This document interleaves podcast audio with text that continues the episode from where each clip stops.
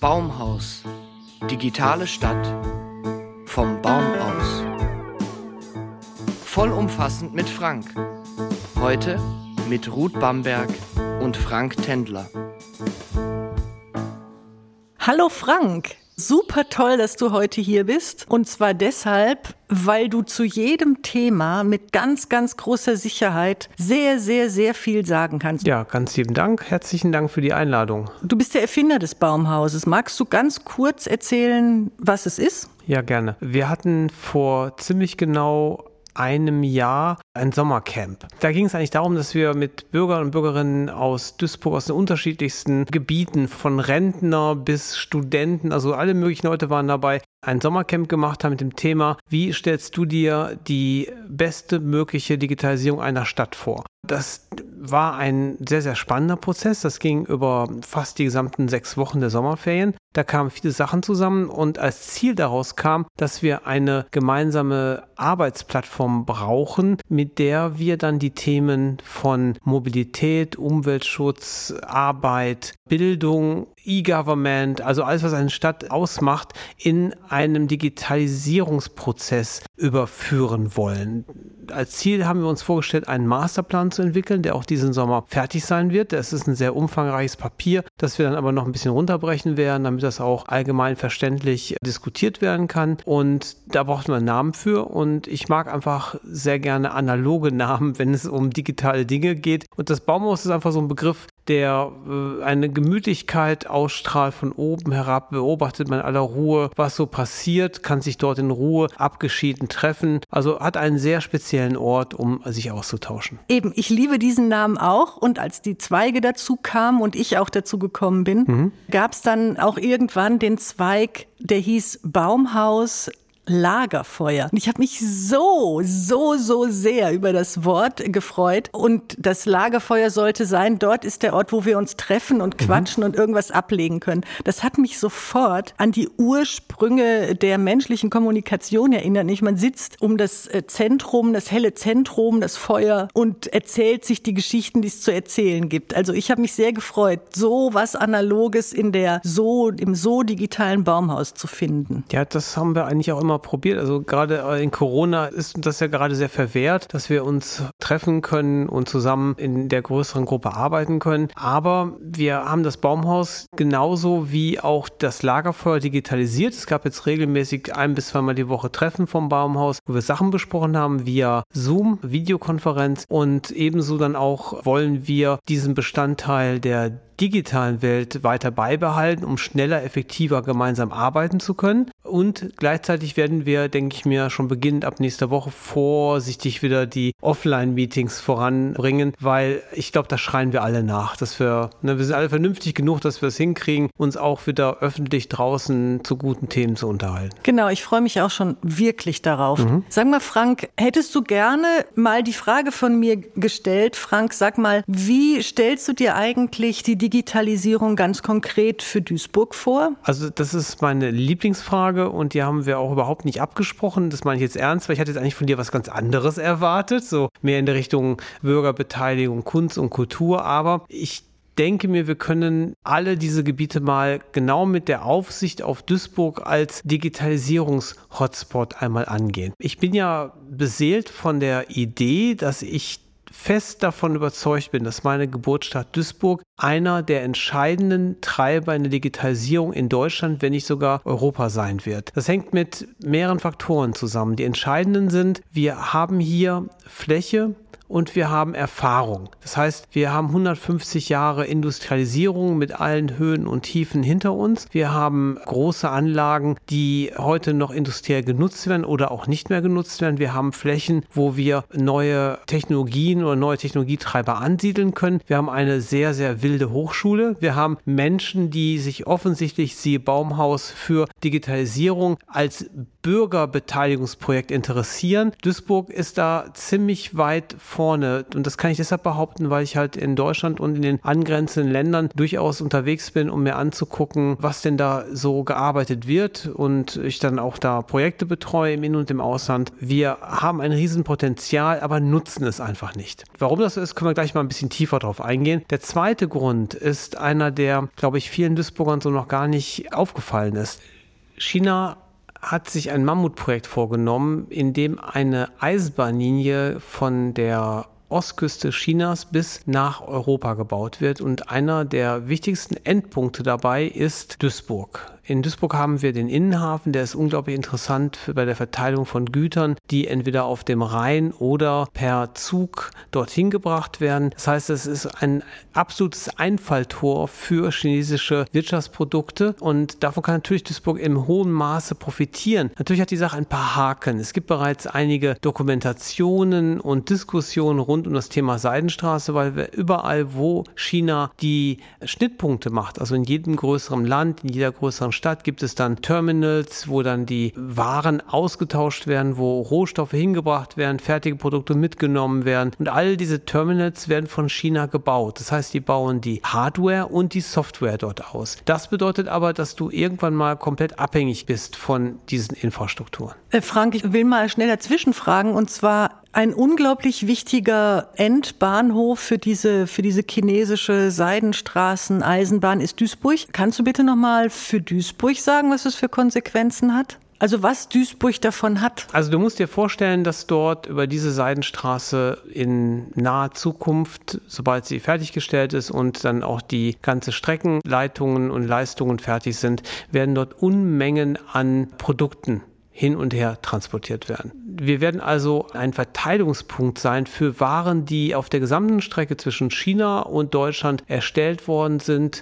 Auf der einen Seite sein und gleichzeitig werden von hier aus alle Warenlieferungen, die per Zug zu transportieren sind, Richtung China und die darauf unterteilten Terminals die dazwischen liegen, verteilt werden. Das hat natürlich zur Folge, dass man einen sehr, sehr schnellen Warenfluss hat, der sehr viel schneller funktioniert als mit Schiffen und kann dann von Duisburg aus wunderbar innerhalb ganz Europas bis zu den Seehäfen transportiert werden. Das ist ein unglaublicher Knotenpunkt. Dieser Knotenpunkt stellt eine gewisse Macht dar und diese Macht ist natürlich auf der einen Seite ein guter Diskussionspunkt für Duisburg, an einer Digitalisierung made in China teilzuhaben hat aber gleichzeitig zur Folge, dass wir uns auseinandersetzen müssen, was bedeutet Digitalisierung made in China? Unsere jetzige Demokratie, von der ich hoffe, dass sie noch lange ein Standard sein wird für uns und unsere Gesellschaft, spielt in einem Land wie China keine große Rolle. Ja, Sachen, die dort passieren, sind für uns absolut unvorstellbar. Wir wollen die nicht bei uns haben, aber wir werden natürlich erpressbar, wenn wir entsprechende Strukturen erlauben. Nämlich derjenige, der die Infrastruktur besitzt, besitzt auch die Möglichkeit zu bestimmen, was darauf passiert. Das ist ja ähnlich wie in der Industrialisierung auch. Wer über die Produktionsmittel verfügt, hieß es da, ist der, der die Macht über die Produkte, die Konsumenten und so weiter hat. Es werden Arbeitsplätze entstehen, wahrscheinlich nicht in dem Sinne, wie wir uns das wünschen, wenn es so einen gigantischen Umschlagplatz gibt. Ich könnte mir vorstellen, dass es auch eben vor allen Dingen rein digital läuft und möglicherweise zum Beispiel Roboter verpacken und auspacken und einsortieren und umräumen. Das ist ja generell eine Folge der Digitalisierung. Ich glaube nicht nach allem, was ich persönlich heute weiß. Das ist, das ist nicht wenig, was ich darüber weiß, aber ich würde nie behaupten, dass ich nur an ansatzweise, dass überhaupt irgendjemand ansatzweise vorhersagen kann, was in den nächsten zehn Jahren da wirklich passiert. Es werden halt völlig neue Berufe entstehen. Das Problem ist, dass wir heute, also um gleich ein nächstes Problem einer Stadt, die wichtig ist, ranzugehen, dass wir heute Menschen in jungen Jahren für Berufe befähigen durch die Ausbildung schon in Schulen, die es wahrscheinlich in kurzer Zeit nicht mehr geben wird. Man geht eigentlich davon aus, dass in den nächsten zehn Jahren gut 30 bis 40 Prozent aller heute existierenden Berufe, also nicht der Jobs, Berufe wegfallen werden. Es wird andere Berufe kommen, mehr kreative Berufe, mehr vermittelnde, kommunikative und Dienstleistungsberufe werden kommen. Alles das wird beschleunigt und das muss man natürlich in dem Augenblick, wenn man mit dem schlesischen Modell tanzt, beachten. Wir werden das natürlich, wenn wir das machen, so wie wir es machen sollten, sehr viel schneller lernen, was es eigentlich bedeutet, Digitalisierung in einer Stadtgesellschaft um 360 Grad mäßig durchzuführen. Ich sehe halt das größte Problem darin, dass wir uns nicht damit auseinandersetzen. Ich sehe nicht ein Problem darin, dass China so etwas plant. Ich sehe nicht ein großes Problem darin, dass China andere Grundlagen hat. Wir müssen entscheiden, wollen wir das? Und das ist offensichtlich schon entschieden worden, wenn ich mir das angucke. Nur wir müssen halt sehr, sehr, sehr schnell. Und da baue ich natürlich darauf, dass wir in dem Wahlkampf und auch aus dem Wahlkampf hervorgehenden Prozessen Möglichkeiten haben, als Bürger und Bürgerinnen in Zukunft wesentlich mehr mitzubestimmen, wie wir uns das Leben in unserer Stadt und das Leben mit einer Digitalisierung vorstellen können und vorstellen sollen, dass wir wesentlich mehr an solchen Prozessen dann beteiligt werden. Frank, ich kann dich total verstehen. Ja, es ist toll, wenn es neue Projekte gibt, die das Leben in der Stadt sozusagen aufrechterhalten, uns irgendwie zu einer Bedeutung, also Duisburg zu einer auch alten Bedeutung wieder zurückführen kann. Neue Arbeitsplätze entstehen, das ist auch sehr, sehr spannend. Aber gleichzeitig sagst du, und das weiß ich auch, dass es schwierig ist mit den Ausbildungen und der Vorstellung von Arbeit, wie wir sie heute haben, das, was in Zukunft an Erfordernissen auf uns zukommt, dann auch erfüllen zu können. Mhm. Ich sehe dort ein Gap zwischen dem, was, wo wir stehen und dem, wo wir hinwollen und die Zeit, die dazu zur Verfügung ist. Haben wir ein Problem, diese Lücke zu füllen oder bekommen wir dieses Problem? Also also wie das im Augenblick läuft, bekommen wir die Lücke nicht gefüllt. Ja, da machen wir Verträge über Inhalte, die wir in ihrer Tiefe in keinster Weise verstehen. Wir erhalten Entscheidungen, die nicht an dem festgemacht sind, was für eine Stadt wie Duisburg in der Zukunft einen Sinn ergibt. Weil leider, das, ist, ich, ich, das klingt jetzt arrogant, was ich sage, aber es ist wirklich die tiefe Wahrheit. Leider ist in Deutschland bis dato, selbst mit Corona, vielleicht ein bisschen mehr, kein Verständnis dafür, was Digitalisierung eigentlich wirklich bedeutet. Wir erleben in den nächsten Jahren einen solchen Veränderungsprozess, wie wir den noch nie erlebt haben. Also dagegen ist alles, was Duisburg in der Industrialisierung erlebt hat, ein echten Witz es wird viel schneller, viel tiefer, viel massiver zu Veränderungsprozessen kommen und die werden sicher passieren. Und deshalb wünsche ich mir, dass wir, auch wenn wir nicht wissen genau, wie diese Veränderungsprozesse aussehen werden, aber dass wir uns damit beschäftigen, dass wir nicht eben verwaltungstechnisch meinen, Entscheidungen treffen zu können, sondern wir müssen uns mit Städten wie Amsterdam, Barcelona, Stockholm, mit Städten in Deutschland wie zum Beispiel Bocholt in Bezug auf Handel oder Freiburg in Bezug auf Bürgerbeteiligung digitaler Art Art. Da gibt es viele kleine Beispiele. Wir müssten eigentlich sowas wie ein Digitalisierungsnetzwerk entwickeln, das gemeinsam lernt, was es bedeutet, als Stadt diesen nächsten Schritt zu gehen. Dieses Lernen, während man geht, kann man positiv gestalten, indem man sich austauscht, vernetzt, zusammenarbeitet oder man stolpert getrieben durch die Notwendigkeiten voran und fällt immer wieder so auf die Nase, dass man vielleicht irgendwann nicht mehr aufstehen kann. Gut oder auch nicht gut. Jetzt nochmal zurück zu den Visionen, Frank. Könntest du ein bisschen nochmal beschreiben, wie wir uns in Duisburg aufstellen könnten, mhm. wenn wir alle Möglichkeiten der Welt inklusive das Verständnis auf allen Seiten mit allen Beteiligten hätten? Ja, das kann ich, weil das ist ja das, womit wir uns am Baumhaus auch sehr intensiv beschäftigen und man kann die Parameter, die dafür notwendig sind, ziemlich leicht benennen. Es ist natürlich auch wie bei jedem modernen Prozess ein agiles Projekt. Also etwas, etwas, was sich anpassen muss. Darum sind die Strukturen auch nicht so, dass man sagen kann, ich muss das und das haben, ich muss jenes haben. Es gibt ein paar Parameter, die müssen erfüllt sein. Und fangen wir einfach mit dem für die Stadt kompliziertesten an, was meiner Meinung nach die absolute Grundlage ist, einen Ort. Jede Digitalisierung braucht einen Ort, der wie eine Art Katalysator arbeitet. Also einen Ort, wo wir die Sachen, die in, der, in den nächsten zehn Jahren passieren sollen, planen, besprechen, diskutieren, streiten, vernetzen können. Also wir brauchen so, im, im Englischen es ein Hub, also ein, ein Zentral, ein Vernetzungsknoten. Nehmen wir es mal einen Knoten. Also einen Duisburg-Digitalknoten, wo wir die Sachen, die für die Stadt wichtig sind, zusammenführen und dann uns Prozesse überlegen, in denen dann Bürger und Bürgerinnen selbstverständlich und massiv und zuvor das eingebunden werden in den Bereichen. Aber um diese Einbindung auch wirklich teilhaben zu können, muss auch parallel dazu an einem, sagen wir mal, Digitalisierungsbildungskonzept gearbeitet werden. Und ich benutze das Wort Digitalisierung sehr häufig. Im Grunde genommen kann man das komplett weglassen. Wir reden nämlich nicht von nichts anderem als von einem städtischen Transformationsprozess. Das sind alles Sachen, die über Digitalisierung funktionieren, aber nichts anderes sind als eine städtische Veränderung. Und in dem Fall müssen Bürger und Bürgerinnen einfach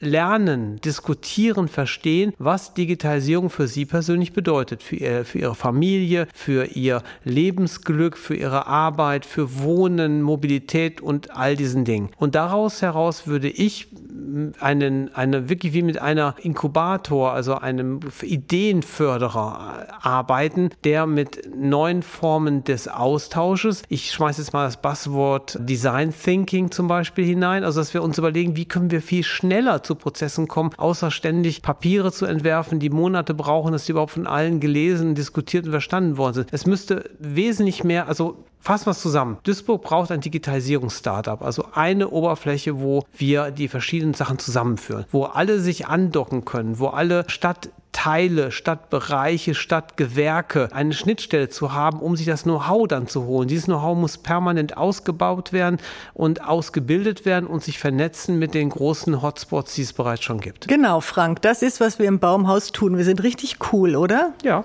Zumindest haben wir Spaß. Ja, genau, genau. Und apropos Spaß ist das äh, tatsächlich ziemlich wichtig in dem Zusammenhang, glaube ich. Denn in der analogen Welt, wenn ich jetzt mir vorstelle, dass echte Menschen sich treffen und wirklich miteinander in die Begegnung kommen, kommunizieren, sich austauschen, von ihren Kompetenzen was einbringen und weitergeben, das alles ist sehr bereichernd und macht Freude. Das ist etwas, mhm. was wunderbar ist. Das ist, was wir Menschen miteinander tun können. Wir können die Welt gestalten. Das finde ich in Zeiten der Digitalisierung Digitalisierung finde ich das eine richtige Aufforderung geradezu. Leute, verändert die Welt, in der ihr lebt oder gestaltet sie, wie ihr sie braucht. Ich möchte auch gerne mal an einem Beispiel, einem sehr, einem sehr komplizierten Beispiel mal zeigen, was eigentlich Digitalisierung wirklich bedeutet. Du kannst diese ganzen Veränderungsprozesse einer Stadt nicht loskoppeln von dieser einen entscheidenden Frage. Wie wird die Welt aussehen, in der wir leben werden in Bezug auf Ökologie? Und Umwelt. Wir können ja nicht Prozesse in Gang setzen, die Unmenge Energie verbrauchen, ohne vorher zu besprechen, wie wir diese Energie erwirtschaften, ohne noch dieser Welt mehr Schaden zuzufügen. Also ein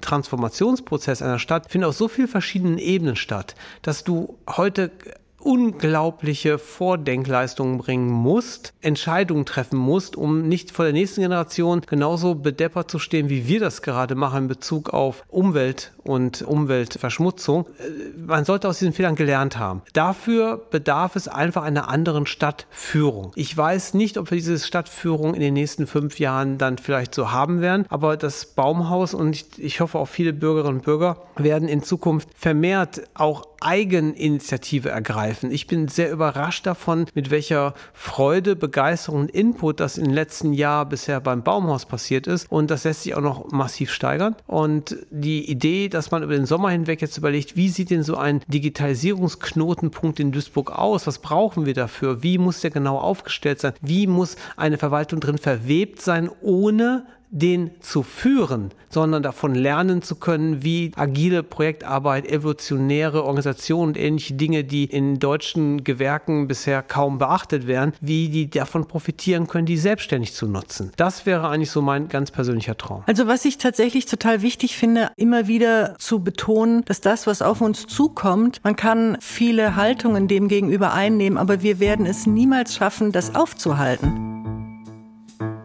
Baumhaus Digitale Stadt vom Baum aus.